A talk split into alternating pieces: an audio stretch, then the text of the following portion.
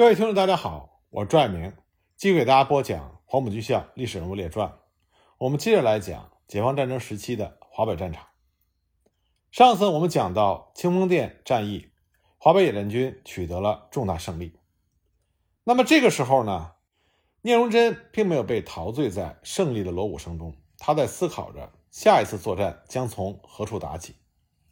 清风店战役胜利结束的当天，聂荣臻就认真地分析了当时。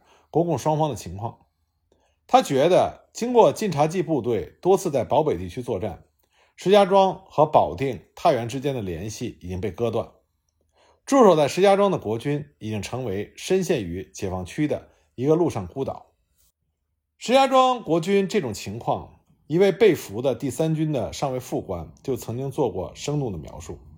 他说：“从四月以后，我们苦守石家庄，东走不出五里。”西走不出五里。如果做一个比喻的话，我们好似死了的人没有埋，简直就像是活死人。特别是清风店战役歼灭了国军第三军的主力，石家庄的守军就只有国军正规军一个师，再连同地方保安团和石家庄周围的十九个县的保警队等，也只不过有二点五万人，而且军心不稳。所以呢，乘胜夺取石家庄，对于华北野战军来说，已经是势所必然了，因此呢，聂荣臻就向中共中央军委和中央工委发了一份电文，正式提出了乘胜夺取石家庄的意见。那么，聂荣臻的这个意见首先就得到了华北野战军领导人的支持。罗瑞卿当时就对杨得志说：“清风店一战，部队打得很苦，可是我看不会有多长的休整时间。聂司令要求一鼓作气拿下石家庄，这太好了。”而杨得志、杨成武他们也同意聂荣臻的意见。很快，朱德和刘少奇回电，同意聂荣臻的这一建议。在朱德和刘少奇给聂荣臻的电报中，他们指出：“我们同意趁势打石门，有可能打开；即使打不开，也可能引起李文、袁普等南移。这样呢，在石门、保定之间，就有可能寻找到大规模的运动战的机会，这对我有利。”一九四七年十月二十三日十二时，毛泽东以中央军委的名义复电给聂荣臻等，并告朱德和刘少奇。在电文中呢，毛泽东的想法和聂荣臻有所不同。聂荣臻强调的是乘胜夺取石门，毛泽东则主张以攻石门打援兵的姿态实行打石门，重点放在打援上面。那么，聂荣臻在后来的一次讲话中，也对这个差别进行了全面的阐述。他说：“当时打石家庄，讨论有两个方案，一个呢是围点打援，一个是全力攻下它。两个方案都有准备，但究竟要怎么打，还要看情况的变化。援兵来了，就集中主力打援，打了援回头再打石家庄；援兵不来，就一直打下去，夺取石家庄。夺取石家庄呢，可以说是华北野战军多年的愿望。”早在全面内战开始后的一九四六年十月的一次军事会议上，聂荣臻就提出，石家庄是华北的要塞，华北的门户，不能久在国军的手里。一旦条件成熟，就要坚决地夺取它。解放石家庄始终是华北野战军主要的战役目标。在正太战役结束的时候，石家庄就已经被孤立起来了。从这以后呢，华北野战军曾经几次想要夺取石家庄。但是由于条件不成熟，都没有发起正式的攻击。实际上，华北野战军近一年来所进行的大大小小数十次的战斗，都是为了孤立石家庄，最后解放石家庄。那么，当第三军主力被歼灭之后，石家庄内国军的兵力空虚，军心动摇，所以攻打石家庄的时机也就成熟了。在收到毛泽东的回电之后，华北野战军就着手部署攻克石家庄的准备。不过，要真正攻打石家庄，当时还是有很多担心的。石家庄又称石门，原来呢，这里不过是霍路县的一个小村庄，相传只有十来户人家，所以叫石家庄。这个“石”呢，是数字那个“石”。后来因为村上的人家都姓石，就石头石，所以又称之为石家庄。一九零零年修建平汉铁路，途经这里，并且设立了车站，这个地方才有所发展。一九零三年修建正太铁路，起始点在这里。一九零七年通车之后，又设铁路局于此地，因此呢，商人开始云集，居民骤增，逐渐繁华起来。那么就改石家庄村为石家庄镇。一九二五年，占据北方的奉军为了向南扩张，又把石家庄镇改为石家庄市，并且将石家庄镇、修门镇及东北立村和西北立村四个村镇合在一起，各取了两镇名中的一个字，定名为石门市。石家庄一带的地理位置非常的重要。早在宋朝，有一个工部尚书叫做宋祁，他就曾经说过：“黄河以北是天下的根本。”而真定就是今天石家庄一带，又是黄河以北的根本。这里是平汉、正太、实德三条铁路的枢纽，扼平原与山地之垂，西出太原，东接山东，南连豫鄂，北通北平，是华北地区举足轻重的战略要地。所以呢，但凡是在华北境内的战争，几乎都把控制石家庄一带作为关键之举。为了保住石家庄，国军。在日军侵占时所修工事的基础之上，经过连年的加修，从市郊到市中心，以外市沟、内市沟和市区核心工事作为骨干，设置了三道防线。第一道防线呢，是原来日军挖的经济封锁沟组成的，这道沟深七米，宽六米，周围长六十多华里。第二道防线呢，是以环市区的大建筑物和北兵营作为依托筑成的内石沟组成。全长三十六华里。第三道防线是以内外石沟之间和外石沟外所设置的铁丝网、地雷群、电网和暗堡，大小碉堡达六千个以上组成的。外石沟的内沿还筑有一条五十多华里长的环市铁路，铁甲列车日夜巡逻，战时呢则作为活动的堡垒。在世界纵深，则是以正泰饭店、大石桥、铁路工厂、电灯厂及车站。等作为核心的防御阵地，因此呢，石家庄看起来虽然没有城墙，但是深沟层层，暗堡林立，算得上是地下城墙。加上石家庄周围是一望无际的大平原，要靠近市区是极其困难。所以当时国军嚣张地喊叫道：“石门是城下有城，共军一无飞机，二无坦克，凭着石家庄的攻势，国军可以坐守三年。”当时华北野战军既没有飞机、坦克，就连山炮和野炮也不多。要想攻取像石家庄这样坚固设防的城市，不是一件轻而易举的事情。特别是蒋介石，他也不会轻易放弃他多年经营的这个战略要地。如果华北野战军攻打石家庄，蒋介石和华北国军总部是不会坐视不理的。清丰舰战役之后，蒋介石就曾经一连几次。给石家庄警备司令、三十二师师长刘英发电，不惜在电文中屈尊以老弟相称。电文中说：“共军若敢进攻石家庄，兄当亲率陆空大军前去支援。”刘英当时得到蒋介石的许诺，也立刻回电给蒋介石，发出了“有敌无我，有我无敌”的誓言。不久呢，孙连仲又急急忙忙地把驻保定的第三军野炮营和保定绥署独立团。空运到石家庄，来加强守备石家庄的力量。那么夺取石家庄对于华北野战军来说也是至关重要的。石家庄在国军的手中，就是国军联络华北、山东和中原的要冲。它就像一颗钉子，嵌在华北的腹地，阻隔着晋冀鲁豫、晋察冀等解放区的联系。拔掉这颗钉子，从全国战局来看，对于稳定和发展华北形势，割断国军山西与中原。华北与山东之间的联系，孤立华北的国军是十分重要的。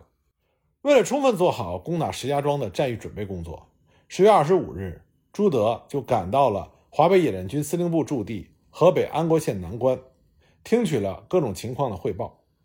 二十七日凌晨，朱德又来到安国县西北的西坡张村的炮兵旅驻地，深入到各个炮团实地观察。他对炮兵旅团以上的干部进行了讲话。其中就说到，要打石家庄，打下石家庄可以学会打攻坚战，学会打大城市。他提醒这些干部，石家庄国军经营了多年，有坚固的工事，所以摆在你们面前的是一个重要的课题，这就是阵地攻坚战。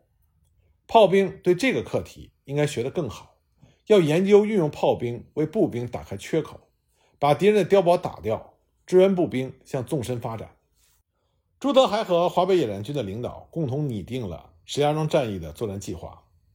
那么，按照计划，以司令员郑维山、政委胡耀邦指挥的三纵，司令员曾思玉、政委王昭指挥的四纵，以及激进军区、冀中军区部队担任对石家庄的主攻；以司令员陈正湘、政委李志民指挥的二纵和独立第九旅第三、第九军分区的部队，集中在定县南北地区构筑阵地。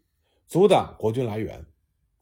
如华北野战军攻击石家庄，国军主力由平汉路南下增援，那么华北野战军则以冀晋、冀中两个军区的部队继续围攻和钳制石家庄，集中野战军全部于保定和石家庄之间歼灭国军援军一部，或者击溃国军援军，然后再行攻打石家庄。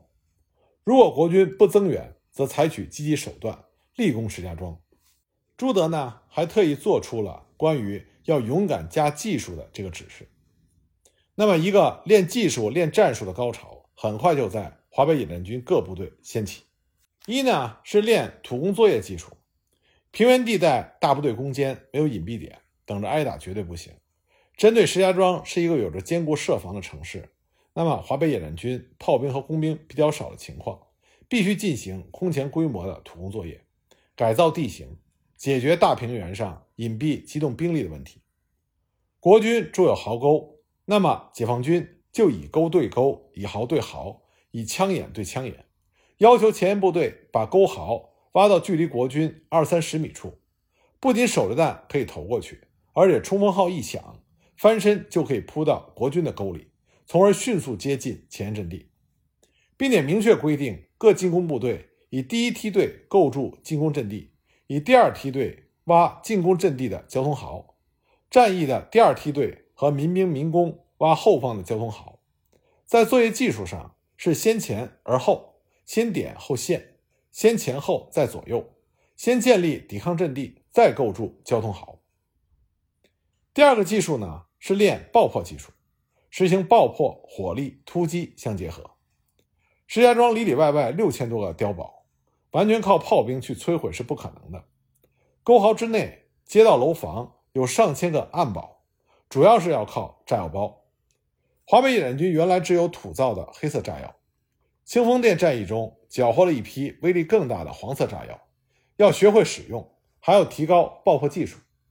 另外呢，为了保证攻取石家庄的成功，华北野战军还发布了政治训令，约法九章，强调了入城纪律和城市工作。十月五日夜晚，天空一片漆黑。参加进攻石家庄的华北野战军各部队渡过滹沱河，以隐蔽突然的动作包围了石家庄外围各据点。紧接着呢，华北野战军司令部也转移到距离石家庄只有二十多里的一个小村庄。一场守攻、坚固设防的大城市的战役已经是箭在弦上。杨德志和聂荣臻通了战前的最后一次电话，向他报告了各部队的情况。聂荣臻再次叮嘱他说：“我相信你们，战斗进展要力求快速，但在指挥上不要太急。”十月六日零点，一颗信号弹冲天而起，紧接着呢，枪炮声震耳欲聋，石家庄战役正式打响。攻击是激烈的，但是稳步向前发展。战至拂晓，三纵已经占领了西郊和南郊的刘营、张营、大车行、北渡村等等作战目标。四纵呢，也占领了东郊和东北郊的柳新村、小岩村等作战目标。冀中军区的部队也有了很大的进展，并且包围了位于大郭村的飞机场。那么，在石家庄被包围之后，飞机场已经成为了蒋介石支援石家庄守军的唯一通道。所以呢，夺下飞机场，断绝国军空中增援，这是解放军夺取石家庄战役胜利的关键。国军也非常清楚。机场是他们的命根子，所以他们要拼命的死抓不放。早晨八时许，国军以飞机掩护保安第九团的主力，向华北野战军占领的小安居的独立第一旅第一团三营扑来，妄图夺回村庄，保障飞机场的安全。三营呢，在数倍以己的国军的包围下，顽强抗击，打退了国军十多次的进攻，坚守住了小安居村。七日拂晓。激进军区独立第一旅和第二旅分别由东北和西北两面夹击，歼灭了国军保安第九团一部，占领了机场，这就切断了石家庄国军向外的唯一通道。那么，在华北野战军攻占飞机场的同时，云盘山的战斗也在激烈的进行着。云盘山是石家庄东北郊唯一的制高点，它高出地面十五米，面积二百四十平方米，距离外事沟约有六百米。在一马平川的石家庄的东北部，这算是一个庞然大物了。日军占领的时候，在这个山上就修有碉堡。第三军接收之后，又以山上的一座庙宇作为核心，用钢筋水泥修筑了三层地堡。从山顶到山腰有十三个碉堡和地堡，以战壕和交通壕相连接。山下呢有内外壕沟两道，宽深各六米和十一米，沟间有一道电网。山上和山下还有地道相通，可以直通室内。守军呢是保警队的一个加强连，配置了四挺重机枪、九挺轻机枪、四门六零炮，这就构成了严密的交叉火力网，控制着整个石家庄的东面和东北面。当时国军把它称作是“铁打的云盘山”，攻下这里就等于打开了从东北方向突入石家庄的大门。担任攻打云盘山任务的是四纵十旅。由于旅长邱卫在清风店战役中负伤住院，所以呢，政委傅崇碧就肩负起了指挥十旅和配属的野战军炮兵群攻打云盘山的任务。他首先命令炮兵在三百米近距离向云盘山核心工事直瞄射击，顿时炮弹就在国军核心工事上爆炸了，这就摧毁了国军的火力点。然后呢，爆破组趁着硝烟向云盘山的地道口冲去。引爆了事先埋在那里的二十五公斤的炸药，这就把国军的外壕炸开了一个缺口。然后突击组和梯子组趁势就猛冲了上去。傅崇碧从望远镜里看见国军的攻势完好无损，突然国军又开了火，这样就把华北野战军的突击队压在了外壕里。而且国军的一辆装甲车沿着外事沟内侧的环形铁路开了过来，用炮和机枪压制着解放军的突破组。那么，解放军的炮火因为天色越来越黑，也失去了准确的射击目标，被迫停止了射击。就这样，第一次攻击云盘山没有成功。当天晚上，傅崇碧指示部队挖地壕接近国军，把几百斤的炸药装到了国军的核心工事跟前。随着一声爆炸，部队冒着浓烟冲了上去。国军虽然没有被炸死，核心工事也仍然完好，但是很多人都被震晕了过去。失去了抵抗能力。十旅三十团第三营第八连的战士们，在副连长李长云的率领下，没等国军清醒过来，就已经冲到了跟前，从射孔里塞进了爆破筒。结果，国军的一个加强连被消灭得干干净净，铁打的云盘山就落到了解放军的手里。那么，一直在前沿监督作战的傅崇碧，他的耳朵里也是嗡嗡直响，身上也蒙上了一层土。由此可见，那个爆炸的威力。万事沟外面的最后一个据点被拔除了。傅崇碧指挥炮兵将数门大炮架在了云盘山顶，居高临下朝着国军固守的石家庄发电厂猛轰，最后击毁了发电设备。整个石家庄市的灯光顷刻之间全部熄灭，全市电源断绝，而这就使得国军内外壕沟的电网全部失效，扫除了外围据点。华北野战军开始向石家庄国军的第一道防线，也就是外石沟阵地进行攻击。深而宽的外石沟就像是一条巨蟒，蜿蜒盘踞在石家庄近郊的周围。它实际上呢是石家庄的地下城墙。沟沿之后是电网和环形铁路，有装甲列车作为活动碉堡日夜巡逻。沟外呢地形开阔，全部经过了改造。不要说树木了，连一块墓碑。一座坟地也全部铲平，整个就是一大片开阔的地带，没有一块可以利用的地形地物。由于地形，如果华北野战军要硬冲，一定会造成重大的伤亡，而且还不一定能冲得上去。怎么办？当时野战军的参谋长耿彪就说：“还是老办法，实施土工作业，改造地形。土工作业从十一月六日夜里开始，整整两天两夜。”到了八日早晨，冲击出发阵地和交通壕已经伸展到了距离国军外事沟百米以内，隐蔽的壕沟已经挖到了外事沟的外沿，国军地面和空中的火力都已经不能阻止华北野战军对外事沟的攻击了。十月八日十六点，华北野战军对外事沟发起了总攻，三纵二十团首先在外西兵营爆破成功。将外事沟炸开了两个八米到十米宽的缺口，第二营趁着爆破的烟雾跨越外事沟，夺取了国军的前沿阵地，然后呢再向两翼发展。经过一天的激战，华北野战军各攻击部队在强大炮火的掩护下，结合坑道爆破，迅速突破了外事沟。到了九日清晨，内外事沟之间除了少数几个据点之外，其余全部被攻占。那么杨得志就命令派一部分兵力包围还没有攻克的据点，不过多的和这里的国军纠缠，而将全部的兵力和民兵转入改造地形，准备不失时机的向内石沟推进。那么外石沟被突破，石家庄国军守军三十二师的师长刘英就沉不住气了。但是呢，他还是决心要守住内石沟，他也觉得他可以守得住内石沟。因为内石沟是石家庄的第二道防线，也是主要的防线，周长三十六里，密布坚桩、铁丝网、挂雷、路寨，沟沿上是碉堡林立。同时呢，他的三十二师主力部队也是在这里防守。作为黄埔三期生，刘英对于自己麾下的三十二师的战力还是很有自信的。那么，刘英是否能在华北野战军的强大攻势面前守住内势沟呢？我们下一集再继续给大家讲。